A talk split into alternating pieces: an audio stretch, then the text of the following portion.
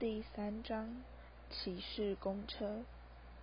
哈利一连走了好几条街，才颓然跌坐在蓝月街的一道矮墙上，放下沉重的行李箱，累得连连喘气。他仍然感到非常愤怒，而他就这样静静坐在墙上，倾听自己狂乱的心跳。但在漆黑的街道上独坐了十分钟之后，他的心中又涌出了一种新的感觉。惊恐，不论从各方面来看，他现在都可算是陷入了前所未有的窘境。他孤零零地被困在黑暗的麻瓜世界里，不知道该何去何从。最糟糕的是，他刚才还施了一个相当强的魔法，这代表他几乎等于是铁定会被霍格华兹开除。他严重触犯了未成年巫师魔法限制法，而他觉得很奇怪的是。魔法部的代表怎么到现在还没从天上冲下来抓他？哈利打了一个哆嗦，抬头望着蓝月街。他接下来会遭遇到什么样的命运？他会被逮捕吗？或是干脆被逐出魔法世界？他想到荣恩和妙丽，而这让他的心情变得更坏。哈利非常确定，不管他有没有犯罪，荣恩和妙丽都会愿意帮助他的。可是他们两人现在都在国外，而黑妹也不晓得跑到哪里去了。他完全没有办法跟他们联络上，而且他身上也没带一毛麻瓜钱。在他的行李箱最下面的小钱包里，装了一些巫师金币，但是他父母留给他的其他遗产，全都存放在伦敦古灵格巫师银行的一间地下金库里。他再怎么样也不可能拖着行李箱一路走到伦敦去，除非是……他低头望着依然握在手中的魔杖。既然他都已经被学校开除了，他的心痛苦地狂跳。再多施展一点儿魔法也没有什么关系。他还有一件他父亲留给他的隐形斗篷，就算他能把行李箱变得像羽毛一样轻，把它绑到飞天扫帚上。再披上隐形斗篷飞到伦敦去，接下来又该怎么办呢？他可以把地下金库里的钱全都提出来，再开始过他的逃犯生涯。这样的未来实在是太恐怖了。但他总不能一辈子坐在这座场上。要不了多久，他就得想办法跟麻瓜警察解释，他为什么会在三更半夜带着一箱子符咒书和一根扫帚跑到外面来了。哈利再度打开他的行李箱，把里面的东西推到一旁，翻找他的隐形斗篷，但他还没找到，就突然挺起身来，东张西望的四处搜寻。哈利颈后的汗毛竖了起来，他觉得好像有人在看着他，但街上完全看不到一个人影，而路边那些方正的大房子也全部漆黑的，找不着一丝亮光。他再度弯向他的行李箱，但他才刚俯下身，却又立刻跳起来，紧握手中的魔杖。他并没有真的听到任何声音，但他却莫名地感觉到，有某个人或是某个东西，就躲在车库和他背后围墙之间的窄道里面。哈利眯眼望着那条漆黑的巷道，只要他能动上一下，他就可以看出，他究竟是一只野猫。还是其他的东西，路摩斯，哈利轻声念道，而他的魔杖顶端立刻冒出一团亮光，害他差点闪到眼睛。他们魔杖灯举到头顶上，而蓝月街二号那片镶着小石的水泥墙立刻亮了起来。车库的大门发出微弱的光芒，而哈利相当清楚地看到。在水泥墙和车库门之间，浮现出某个庞大生物笨重的轮廓和一对散发出疯狂光芒的眼睛。哈利连忙后退，他的腿撞到行李箱，不小心被绊了一跤。他慌乱地挥手想撑住地面，魔杖从他手里飞出去，他重重摔进了水沟里。接着就响起一阵惊天动地的砰砰声，并突然闪出一道炫目的光芒。哈利赶紧举手护住眼睛。哈利大叫一声，奋力滚回人行道，及时避过一劫。在下一秒，一对巨大的车轮和车前灯就叽叽嘎嘎地停到哈利刚才躺的地方。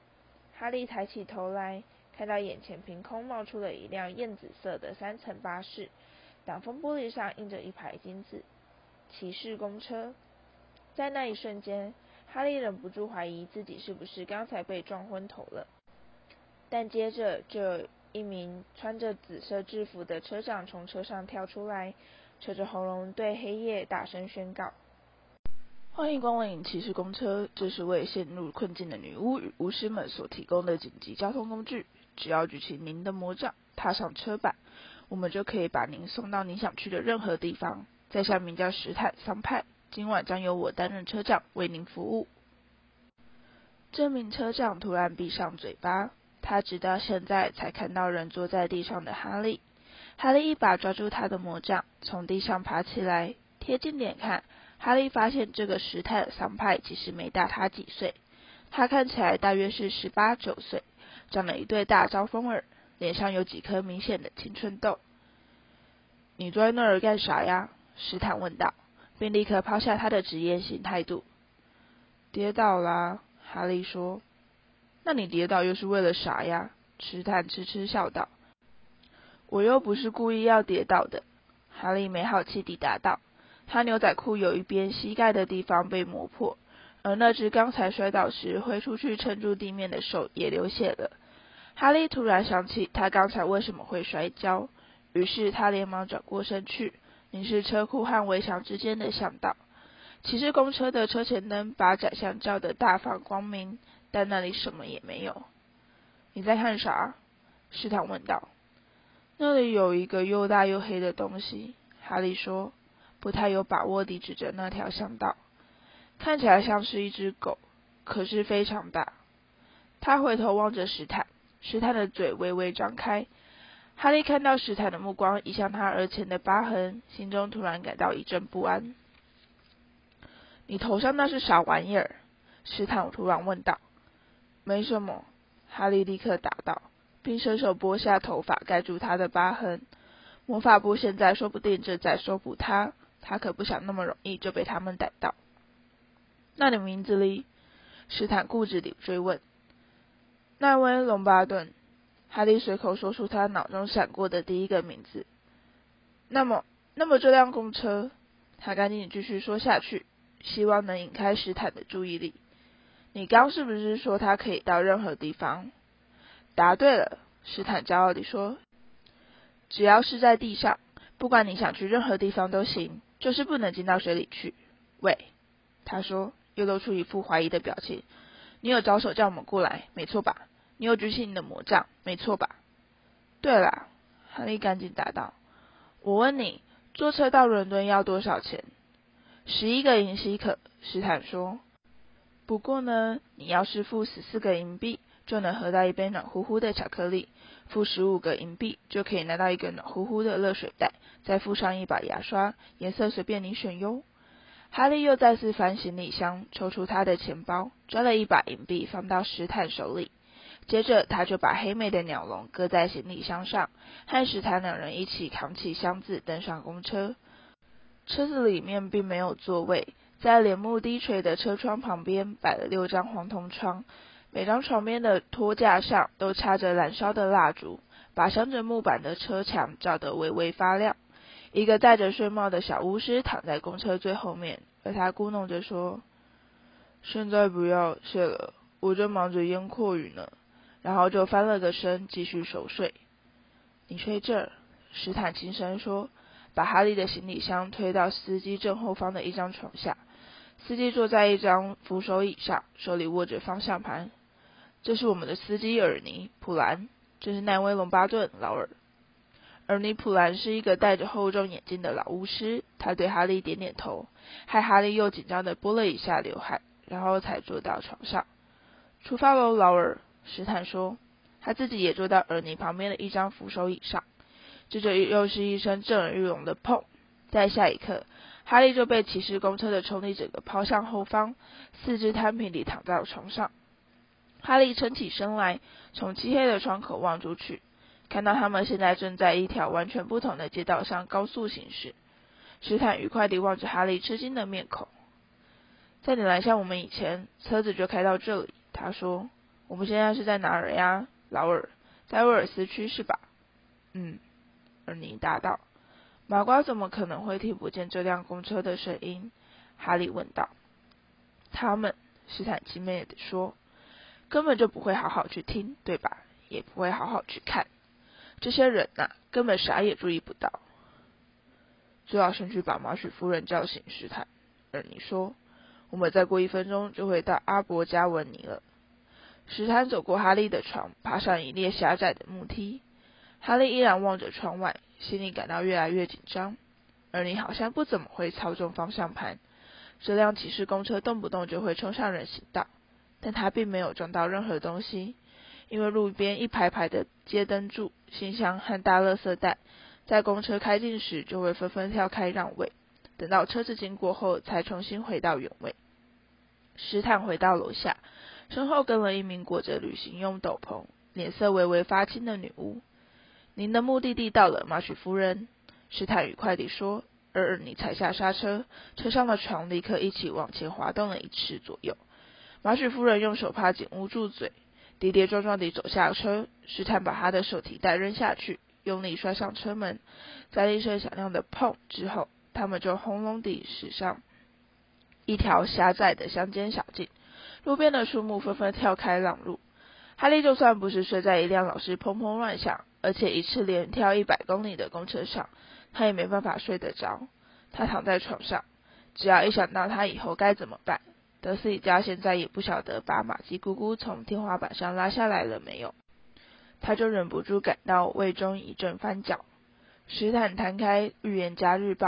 咬着舌尖专心阅读，头版上印着一张大照片，上面那个满头蓬乱长发、双颊凹陷的男人朝哈利缓缓地眨了一下眼睛，他看起来出奇的眼熟。那个男人，哈利说，暂时忘了他的烦恼。麻瓜的新闻也有报道他的消息。石坦把目光转向头版，开始痴痴窃笑。天狼星布莱克，他点点头说。麻瓜当然会报他的消息啦，奈威，你到底是从哪儿来的呀？他看到哈利茫然的表情，又发出一阵略带优越感的笑声，接着就把报纸头版递给哈利。你要多看点报纸呢，奈威。哈利把报纸举起来，就着烛光开始阅读。布莱克依然在逃。魔法部于今日证实，天狼星布莱克这名或许是阿兹卡班有史以来最恶名昭彰的囚犯，目前依然尚未被捕。我们目前正竭尽全力想办法尽快将布莱克再度逮捕归案。魔法部长康尼留斯夫子于今天上午表示，而我们要在此呼吁，请魔法社会大众们尽量保持冷静。夫子日前因向麻瓜首相示警而遭受到几位国际魔法师联盟成员的批评。好吧，坦白说，难道你们不了解我是不得不这么做吗？夫子烦躁地表示。布莱克是个疯子，不管是麻瓜或是魔法族群，只要惹上他都会有危险的。我要麻瓜首相对我担保，绝对不会对任何人透露布莱克的真实身份。但让我们面对现实吧，就算他不小心说漏了嘴。又有谁会相信呢？麻瓜所得到的消息是，布莱克身上带了一把枪，一种麻瓜用来互相屠杀的金属魔杖。魔法社会大众却深深恐惧十三年前的大屠杀会再度历史重演。当时布莱克单单只用一个诅咒就杀死了十三个人。哈利深深望进天狼星布莱克阴森的双眼，在那张枯瘦的脸庞上，似乎只有这对眼睛稍微流露出一点生气。哈利从来没见过吸血鬼，不过他曾在抹黑魔法防御术课堂上看过一些照片。而眼前这有着蜡白肤色的布莱克，看起来活脱就是一副吸血鬼的模样，长得真够恐怖的了，是吧？史坦说。在哈利看报的时候，他一直紧盯着哈利不放。他杀了十三个人，哈利说，并把头版报纸还给史坦，而且只用一个诅咒。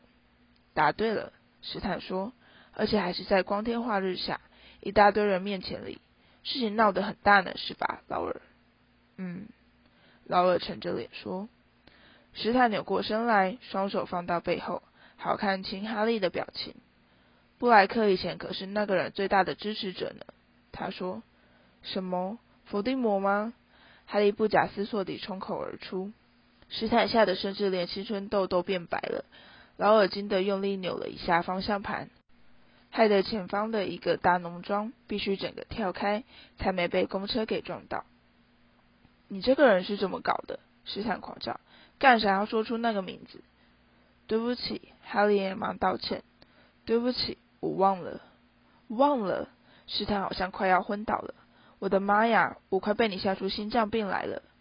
所以，所以说布莱克是那个人的支持者喽？哈利赶紧赔罪似的问道。是呀，史坦答道，仍在惊魂未定地搂他的胸口。没错，就是这么回事。他们说他跟那个人走得很近。不管怎样，在小哈利波特把那个人给解决掉以后。哈利又紧张地压压刘海。那个人所有的支持者全都揪出来啦，对吧，劳尔？他们大部分都知道，那个人一走，就等于全都玩完啦，所以他们都变得相当安分。不过天狼星布莱克可不这么想。我听说，他本来还以为在那个人接管魔法世界以后，他就可以当上一人之下、万人之上的大官了呢。废话少说，反正他们最后在一条到处都是麻瓜的街道上包围住个布莱克。而布莱克掏出他的魔杖，轰垮了半条街，炸死了一个巫师，还有旁边十二个倒霉的麻瓜，真有够恐怖的了，对吧？你知道布莱克接下来做了什么事吗？史坦用一种戏剧化的耳语再加上一句：“什么？”哈利问道。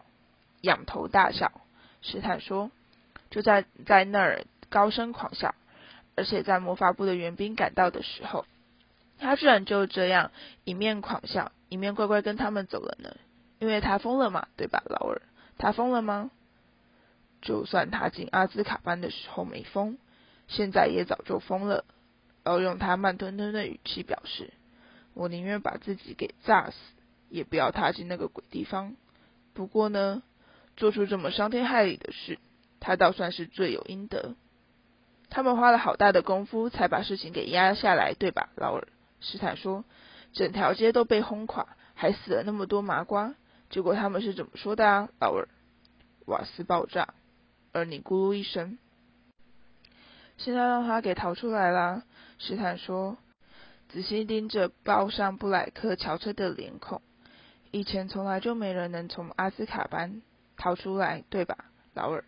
打死我也想不到他究竟是怎么办到的，真有个恐怖的了，对吧？听我说。我可不认为他有机会逃过阿兹卡班狱主的追捕，对吧，劳尔？而你突然打一个哆嗦，谈点儿别的吧，史坦，这才乖嘛。一想到那些阿兹卡班狱卒，我就觉得胃里不舒服。史坦心不甘情不愿地放下报纸，而哈利靠在骑士公车的车窗边，心情变得甚至比刚才还要糟糕。他忍不住开始想象，多嘴的史坦在几天之后。还不晓得会跟别的乘客们怎么说他呢？听说过那个哈利波特的事了吧？把他姑妈当成气球吹。那天他还坐咱们的骑士公车呢，对吧，劳尔？他想要跑路呢。他哈利波特也跟天狼星布莱克一样，触犯了巫师法律，施魔法害玛姬姑姑充气膨胀，是一种严重到会让他被关进阿兹卡班的大罪吗？哈利并不晓得巫师监狱的情形。不过，他曾听过别人谈论阿兹卡班，而每个提到他的人，语气都显得非常害怕。霍格华兹的猎场看守了海格，去年在那儿被关了两个月。哈利大概还得过一段很长的时间，才能忘掉海格在听到自己要被送进阿兹卡班时，脸上那种恐惧至极的神情。而海格已经可以算是哈利认识的人中数一数二勇敢的了。骑士公车在黑暗中向前滚动。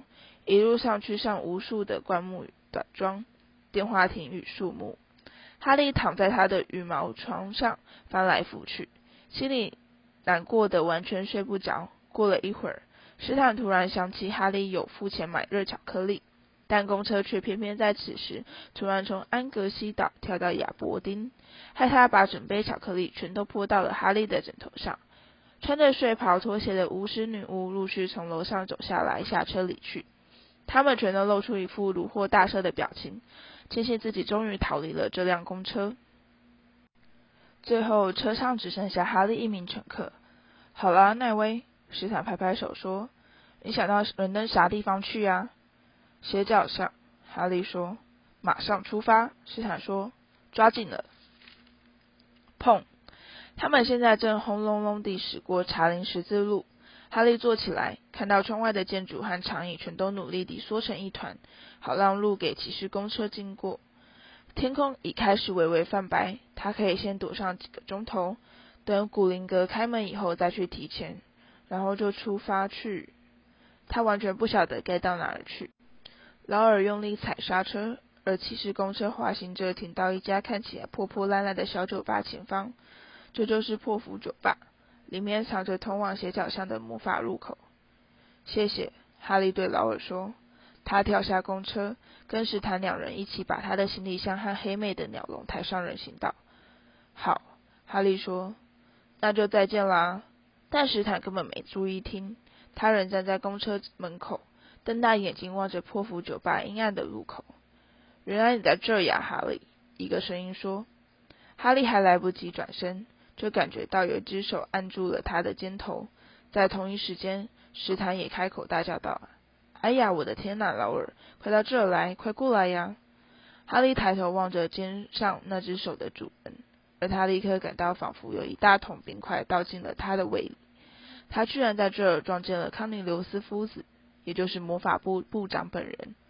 史坦跳上人行道，走到他们身边：“你刚才叫那位啥名字呀，部长？”他兴奋地问道：“夫子是一位圆圆胖胖的矮小巫师，他身上穿了一件细条纹斗篷，神情显得冷淡而疲惫。”奈威，他皱眉念道：“这是哈利波特。”我就知道，史坦高兴地喊道：“劳尔，劳尔，你猜那位是什么来头啊？他是哈利波特诶，我看到他的疤了呢。”好了，夫子不耐烦地说：“嗯。”我很高兴骑士公车能把哈利接过来，但我们现在要进破釜酒吧去了。夫子按住哈利肩头的手加重了几分力道，而哈利就这样糊里糊涂地被推进了酒吧。吧台后方的门前出现了一个提着灯的驼背人影，那是汤姆，破釜酒吧那位干瘪、皱缩、牙齿掉光的老板。你找到他了，部长。汤姆说：“需要喝点什么吗？啤酒、白兰地。”给我一壶茶就行了，夫子说。他依然没有放开哈利。他们背后响起一阵吵闹的摩擦声和喘气声。史坦和劳尔带着哈利的行李箱和黑妹的鸟笼走进来，兴奋地东张西望。你怎么不告诉我们你是谁呢，奈维？史坦笑容满面地望着哈利说。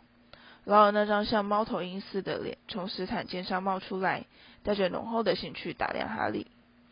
请你再给我一间私人会客室。”夫子率直的表示。“再见了。”哈利难过地对史坦和尔尼说。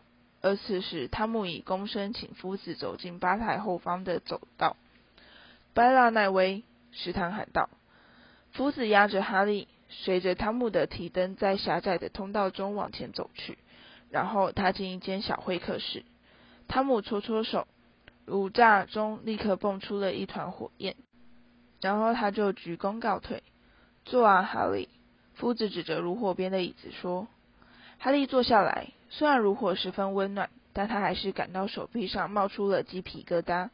夫子脱下他的细条纹斗篷，扔到一旁，再拉拉他酒瓶绿套装的长裤，在哈利对面坐了下来。哈利，我是康宁留斯夫子，魔法部长。这哈利自然早就晓得了，他以前见过夫子一次。但那时他穿着他父亲的隐形斗篷，所以夫子并不知道有这回事。酒吧老板汤姆再度出现，他在睡衣外面套上了一件围裙，手里端着一个装满了茶和圆松饼的盘子。他把盘子搁在夫子和哈利中间的桌子上，接着就走出会客室，轻轻带上房门。好了，哈利，夫子说，并开始倒茶。我要告诉你，你这事可真是把我们大家给吓坏了。就这样从你阿姨姨丈家跑出来，我本来还以为，不过幸好你没事，这就行了。夫子开始往圆松饼上抹奶油，并把茶盘推到哈利面前。吃点东西吧，哈利，你看你看起来很虚弱。好了，现在言归正传，我想你会很高兴听到，我们已经把那件不幸的玛姬德斯里小姐充气事件全都摆平了。魔法意外矫正组在几个钟头前派了两名职员赶到水蜡树街，他们已经替德斯里小姐把气放光，她的记忆也经过修正，她完全不记得这件事，就是这样，所以并没有造成任何伤害。夫子喝了一口茶，笑盈盈地望着哈利，他的神情就好像是一位叔叔在打量他最钟爱的侄儿。哈利完全不敢相信自己的耳朵，他张开嘴想要说话。但却想不出该说些什么，所以只好闭上嘴巴。对了，你大概在担心你阿姨姨丈的反应是吧？夫子说：“这个吗？我并不否认，他们真的是非常生气。不过他们表示，只要你在圣诞节和复活节留在霍格华兹，他们就可以让你回去过暑假。”哈利立刻恢复说话能力。我本来就一直都是留在霍格华兹度过圣诞节和复活节，他说。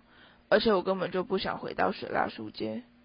好了好了，我很确定，等你冷静下来以后，你的感觉就会不一样了。夫子用担忧的语气说：“不管怎样，他们毕竟是你的亲人啊。而且我相信你们彼此应该还是有感情的。呃，我是说在你们内心最深处。”哈利并没有想到要去纠正夫子的说法，他现在仍在等着听夫子宣判自己未来的命运。所以呢，现在只剩下一件事情还没解决了。夫子说，又开始抓起另一个圆松饼抹奶油。我们来想想看，剩下的三个礼拜假期，你到底要住在哪里？我建议你就在破釜酒吧找个房间住。而且，等一下，哈利冲口而出，你还没说我会受到怎么样的惩罚？夫子眨眨眼，处罚？我犯了法呀。哈利说。犯了未成年巫师魔法限制法。哦，我的好孩子呀，我们不会为了这点小事就处罚您的。夫子喊道，并不耐烦地挥着他的圆松饼。那是个意外啊，我们并不会只是因为有人让他的姑姑胀成气球，就随随便便把他们关进阿兹卡班啊。但这个哈利过去对魔法部的印象完全不符。我在去年收到一份官方正式警告。而那只不过是因为有个家庭小精灵在我姨丈家里打翻了一盘甜点。哈利皱着眉说：“而且魔法部还说，要是那里再出现任何魔法，我就会被霍格华兹开除。”哈利可能是看错了，但他觉得夫子突然显得有点心虚。情况改变了吗？哈利，我们必须考虑到，在目前这样的情况下，难道你想要被学校开除吗？我当然不想啦。哈利说。这不就得了？有什么好大惊小怪的？夫子轻松地表示。好了，现在吃点圆松饼吧，哈利。我要去问问汤姆，看他可不可以找个房间给你住。夫子大步走出房间，而哈利不禁望着他的背影发愣。事情显然很不对劲。如果夫子不想惩罚他，那这位部长又何必要大老远跑到破釜酒吧来等他呢？而哈利现在才刚刚想到。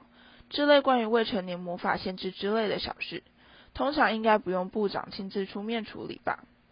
夫子回到房间，酒吧老板汤姆也跟着一起走进来。十一号房没人住，哈利。夫子说：“你在这一定会住得很舒服的。不过我要提醒你一点，我想你应该可以理解。我希望你不要踏进麻瓜的伦敦，好吗？就待在斜角巷里，别出去。而且你每天晚上都要在天黑前回到这里。”我想你一定可以理解，汤姆会替我盯着你的，好吧？哈利缓缓答道。但这是为什么？我们可不想再把你给搞丢了，是不是？夫子发出开朗的笑声。不不，我的意思是，最好还是让我们知道你人在哪里。夫子大声地清清喉咙，抓起他的细条纹斗篷。好，我得走了。你也知道我忙得很。布莱克的事有任何进展吗？哈利问道。什么事？哦，你已经听说了这个吗？没有，还没有，但只不过是时间早晚的问题。阿兹卡班狱卒还没有过失败的记录，而且他们这次真的是气坏了。夫子微微打了一个哆嗦。好吧，那就再见了。他伸出一只手，哈利在跟他握手时，脑中突然闪过一个念头。呃，部长，我可不可以问你一件事？当然可以啦。夫子微笑着说。呃。霍格华兹的三年级学生可以去火米村玩，可是我的阿姨和姨丈并没有替我签同意书。请问你可不可以替我签名？”夫子露出很不自在的表情。啊，他说：“不行，不行，我非常抱歉，哈利，但我既不是你的父母，也不是你的监护人。你是魔法部长啊！”哈利急切地说：“只要你同意让我……不行，我很抱歉，哈利，但规定就是规定。”夫子断然表示：“说不定你明年就可以去活米村玩了。事实上，我认为你还是别去的好。没错。好了，我得走了，待在这儿好好玩吧，哈利。”夫子再抛给哈利最后一个微笑，和他握手道别，然后就走出房间。汤姆走上前来，笑盈盈地望着哈利：“请跟我来，波特先生。”他说：“我已经把你的东西抬上去了。”哈利跟着汤姆爬上一列漂亮的木梯，走到一扇门前，门上镶了一个黄铜数字十一。汤姆打开门锁，开门请哈利进去。里面有一张看起来非常舒服的床。几件光泽闪亮的橡木家具，一盆噼啪作响的活泼炉火，还有栖息在衣橱上面的那是黑妹。哈利惊呼：“雪橇啄动它的鸟喙，拍着翅膀飞到哈利的手臂上。你这只猫头鹰可真是聪明。”汤姆咯咯笑道：“它只比你晚到了五分钟。如果你还需要任何东西的话，波特先生，请不要客气，尽管吩咐我一声。”他再鞠了一个躬。接着就告退离去。哈利心不在焉地抚摸着黑美，在床上呆坐了许久许久。窗外的天空从天鹅绒般的深蓝迅速转变成金属般的浅灰，然后再慢慢转为为一带金色的粉红光晕。哈利实在不敢相信，他离开水蜡树街只不过是几个钟头以前的事，而且他也没有被学校开除。但最棒的是。他现在还可以高高兴兴地度过三个礼拜没有的私里家人的假期。这还真是个诡异的夜晚，黑美。他打着呵欠说。他仰头倒在枕头上睡着了，甚至连眼镜都忘了摘。